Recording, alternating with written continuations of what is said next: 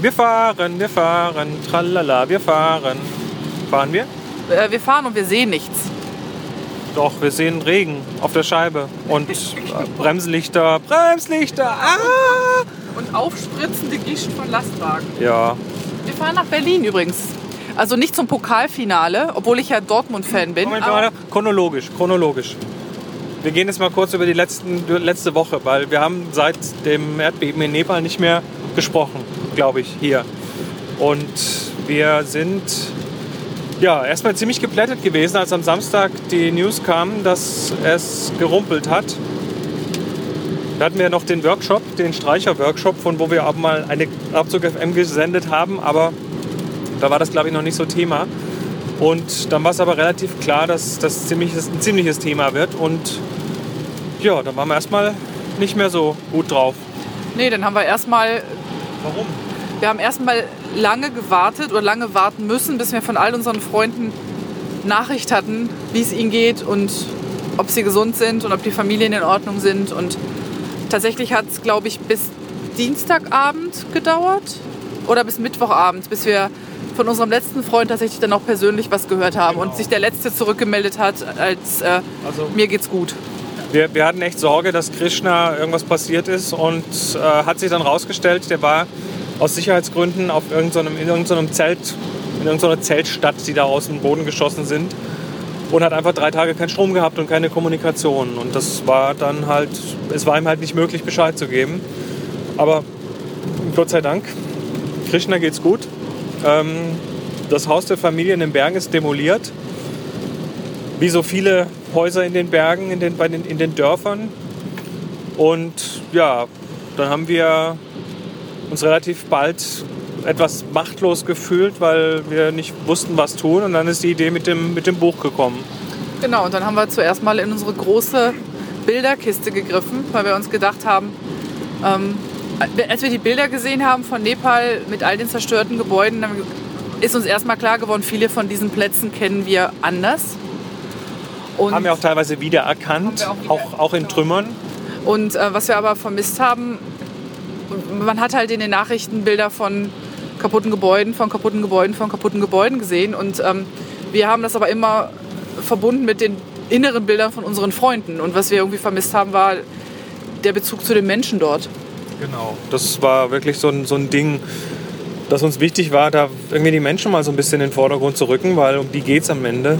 Ähm, Gebäude kannst du wieder aufbauen, wenn Menschen verletzt sind oder gestorben sind, dann ist das rum. Und dann haben wir halt ein E-Book gemacht und uns überlegt, das dann zu verkaufen und dann den Erlös zu spenden. Und ja, das war so eine spontane Idee und das ist aber dann relativ äh, schnell auch was draus geworden. Gott sei Dank haben wir das rechtzeitig noch geschafft und jetzt ist das seit drei Tagen ist das raus und ja, äh, wir, wir haben jetzt schon über 3000 Dollar spenden können durch die Erlöse und es wird jeden Tag mehr und wir sind völlig geplättet, wie großzügig die Leute sind und da ähm, ja, was geben und natürlich ein E-Book dafür bekommen, aber eben indirekt auch dann was für Nepal geben. Und du hast ja auch schon mit der hm, Hilfsorganisation dzi.org gemailt, die jetzt äh, Spendengelder von uns erhalten haben. Und die haben auch direkt gesagt, ähm, ja, das finden wir großartig, denn ähm, das wird nicht mit ein paar Wochen erledigt sein, sondern Das, das wird noch Jahre dauern. das wird Jahre dauern, bis das wieder annähernd so ist, ähm, dass man dieses Erdbeben nicht mehr sieht oder dass halt die, die, die gröbsten nicht seelischen ähm, Schäden und die, ne, man kann natürlich Traumata und äh, verstorbene Menschen nicht zurückholen, aber zumindest ähm, bis das Leben wieder einigermaßen normal ist, wird es wird viel Zeit ins Land gehen. Na gut, auf jeden Fall äh, machen wir da jetzt also diesen Fundraiser und ähm, den gibt es auf menschenimhimalaya.de. Also wer da möchte, schaut da mal rein und vielleicht, vielleicht bringt es ja auch übers Herz, da auch noch ein bisschen was reinzuwerfen. Ihr könnt auch übrigens direkt spenden natürlich. Also dzi.org ist eine sehr gute Organisation, die ist äh, offiziell ge, geauditet oder wie, man das heißen mag. Also Auditiert nennt man das. auditiert nennt man das. Also die wird äh, offen überwacht, öffentlich überwacht sozusagen. Also das ist eine gute Sache, die funktioniert, die ist echt und äh, ist direkt vor Ort und die haben dort viele Freiwillige, machen das mit sehr wenig, ja, mit sehr wenig organisatorischem Wasserkopf obendrauf. Das heißt, das Geld kommt ziemlich direkt da an und das finden wir ziemlich gut. Also wenn ihr wollt, spendet auch direkt ähm, oder holt euch das E-Book und wir spenden dann das in eurem Namen. Ja, so viel dazu. Das läuft jetzt erstmal und ähm, das Ganze war auch ein bisschen Zeitdruck, weil wir sind jetzt am Wochenende nämlich auch unterwegs und das erzählt euch jetzt mal die Moni, während ich hier mal das Ding hier in die Hand drücke. Genau, ich habe eben gesagt, wir fahren nach Berlin, aber nicht zum Fußball, sondern wir kümmern uns mal ein bisschen, ähm, wir, wir, bilden uns mal weiter in ähm, einem unserer Hobbys. Naja, für mich ist das ja vielleicht ein Hobby, für Chris ja eigentlich eher richtig Job. Also. Und ich begebe mich jetzt äh, todesmutig unter eine Gruppe von Nerds.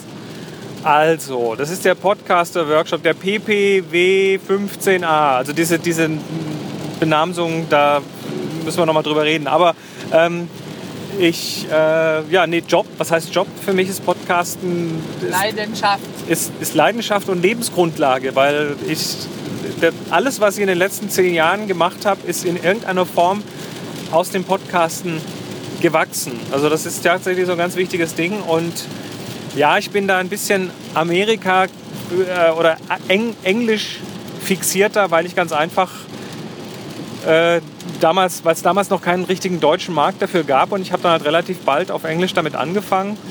Ähm, aber es gibt natürlich einen unglaublich florierenden und wachsenden deutschen Podcast-Markt und oder eine Podcast-Community muss man ja sagen und das äh, gibt es eben unter anderem in Berlin und da ist dieser Workshop, der sich so ein bisschen, ich glaube, der ist so aus dieser Potlove-Geschichte rausgewachsen. Und ja, da gehen wir jetzt mal hin und ich halte einen Vortrag über das Thema Fotografie und Podcast, natürlich. Und wir werden uns da drei Tage lang mal mit allen möglichen Themen dort beschäftigen. Ich habe total Bock drauf, ich freue mich drauf. Ja, also geht mir auch so. Ich hatte erst ein bisschen Angst, es wären rein technische Themen. Ist es natürlich auch. Ich meine, also, Podlove man muss sagen, es sind viele Nerds da wahrscheinlich. Genau. Also Podler Framework natürlich und ähm, auch viel um, über Schnittsoftware und Planungssoftware und solche Sachen. Aber es sind halt auch Themen dabei wie, ja, wie führe ich denn ein Interview und ähm, wie setze ich das denn so auf, dass äh, sowohl mein ich was davon habe, als auch mein Hörer, dass da was Gescheites bei rauskommt. Oder wie, wie, wie mache ich Storytelling im Podcast? Also wie erzähle ich eine Geschichte?